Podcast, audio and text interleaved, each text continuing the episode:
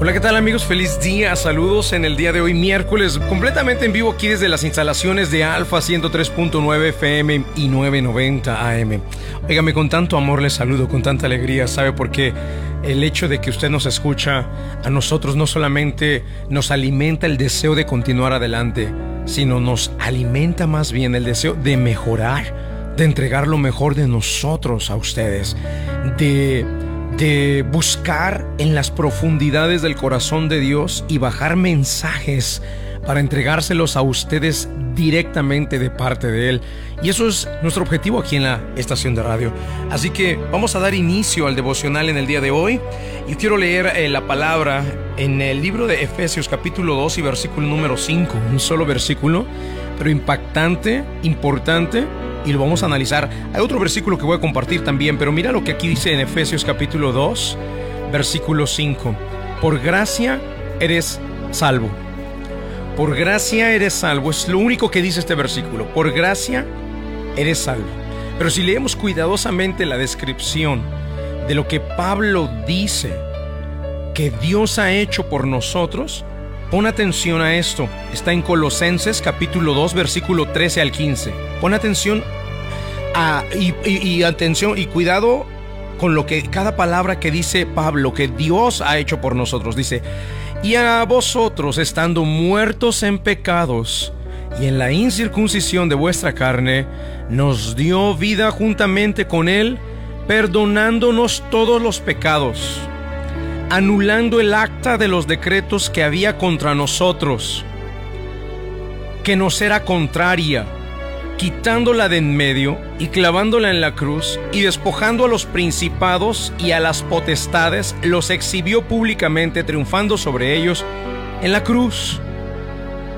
Amigos, cuando nosotros nos encontramos en una situación tormentosa, donde hemos caído, donde donde hemos sido desviados y donde hemos cedido, donde hemos cedido, donde hemos perdido nuestra, nuestros valores cristianos y muchas veces incluso nuestros valores morales.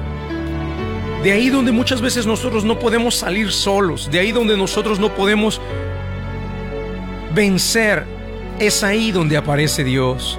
Es ahí donde Él dice que fue Él el que despojó a los principados y a las potestades. Y es ahí donde dice la Biblia que nos perdonó todos los pecados y anuló el acta de decretos que había contra nosotros. Amigos, cuando nosotros le hemos dado derecho al diablo sobre nuestra vida, Él tiene un acta de decretos, una lista de situaciones que le dan a Él derecho de operar nuestra vida, de destruir nuestra vida hicimos algo, nadie se dio cuenta, pero en lo espiritual todo se sabe. En lo espiritual no hay nada que se pueda escapar de la presencia de Dios. Si hicimos algo, nadie se da cuenta, pero el diablo tiene un acta, un acta de decretos. Este derecho tengo. Esto, con esto voy a destruir, con esto voy a lograr, voy a hacer fracasar la vida de esta persona, voy a llevar a la miseria a esta persona, voy a atacar su familia, voy a atacar sus hijos, voy a... Entonces, el diablo tiene un acta de decretos, pero mira la esperanza. La esperanza es que dice que esa acta de decretos, esos derechos legales que de alguna manera el diablo logra obtener sobre nuestra vida, porque nosotros voluntariamente se los damos. O sea, nadie nos engañó, nosotros nos engañamos a nosotros mismos. Cuando decidimos hacer algo que no teníamos que hacer, nosotros nos engañamos a nosotros mismos. Pero el mensaje es de esperanza. Mira la esperanza que la Biblia dice. Dice que eh, eh, Jesucristo anuló el acta de decretos que había en contra de nosotros, la anuló.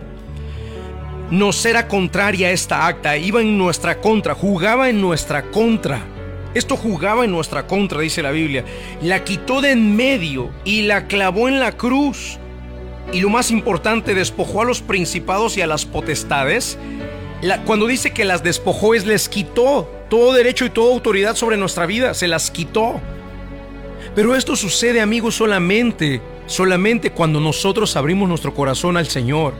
Cuando nosotros confesamos ante Él y nos abrimos delante de Él. Ahí, Él, Jesús, solo ahí, Él puede despojar a principados y potestades que tratan de destruirnos. Y dice que los exhibió públicamente triunfando sobre ellos en la cruz. Amigo, rápido que voy a decirte algo.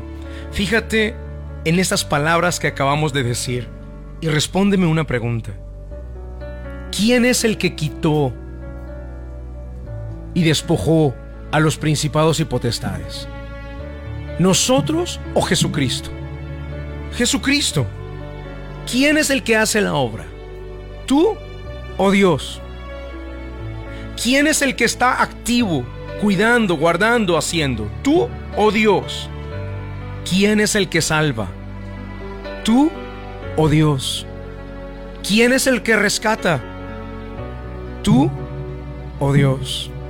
Si tus respuestas en todas estas preguntas que te hice fueron Dios, entonces entrégale cada situación de tu vida a Dios y deja que sea Él el que obre. Pero cuando tú no le entregas las situaciones de tu vida a Dios, Él no puede obrar.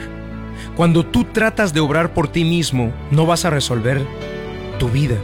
Pero cuando se lo entregas a Dios, Él se encarga de resolverlo. Y por esa razón es que hoy te quería decir que el Señor Jesucristo es nuestro lugar seguro. Este es el tema del devocional del día de hoy. Mi lugar seguro.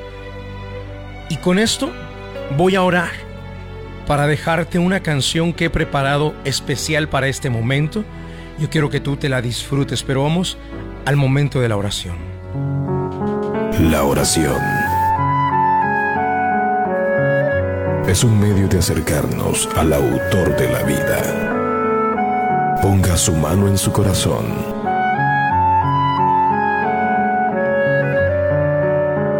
Es momento de hacer oración.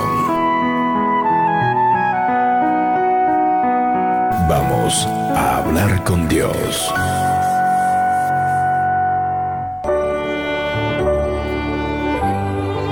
Padre, en el nombre del Señor Jesucristo de Nazaret, en este día invocamos tu presencia, Señor, para agradecerte y exaltar tu nombre. Te invocamos para exaltarte, para reconocer tu majestad, para reconocer tu poder y autoridad, no solamente sobre esta tierra, sino para reconocer tu poder y autoridad en nuestra vida. Nosotros decidimos darte ese poder y autoridad en nuestra vida. Nosotros te entregamos y rendimos nuestro corazón. Y mi Dios, cuando te dimos ese poder y autoridad sobre nuestra vida, te la entregamos para que tú gobiernes nuestros caminos, para que tú dirijas nuestros pasos. Por eso es que tú eres el que nos rescata Hoy entendimos en este devocional que no es nuestra obra, sino la tuya. No somos nosotros los que rescatamos, eres tú el que nos rescata. No somos nosotros los que nos salvamos, eres tú el que nos salva. No somos nosotros los que estamos activamente resolviendo, eres tú, Señor, el que resuelves por nosotros. Mi Padre, por eso hoy yo te quiero pedir que al momento que entreguemos nosotros a ti cada una de las situaciones de nuestra vida, entonces tú puedas obrar. A veces preferimos guardarlas en nosotros mismos y tenerlas y cargarlas. Y el diablo muchas veces aprovecha esa situación para tomar ventaja sobre nosotros. Por eso hoy las rendimos a ti las soltamos, te las entregamos, Señor. Cualquiera cosa que sea que estemos pasando, Señor, te lo entregamos ahora mismo. Y Padre, te lo entregamos porque tú eres nuestro lugar seguro. Eres el que nos guarda. Eres el que nos cuida, eres el que resuelve nuestra vida, eres el que obras, eres el que salvas, eres el que perdonas, eres tú el que lo hace todo. Nosotros no podemos hacer nada, Señor. Por eso te soltamos a ti cada una de nuestras cargas, te soltamos cada una de nuestras angustias. Recíbela, Señor, porque tú eres nuestro lugar seguro, eres el que nos guarda, eres el que nos protege, eres el que nos cuidas.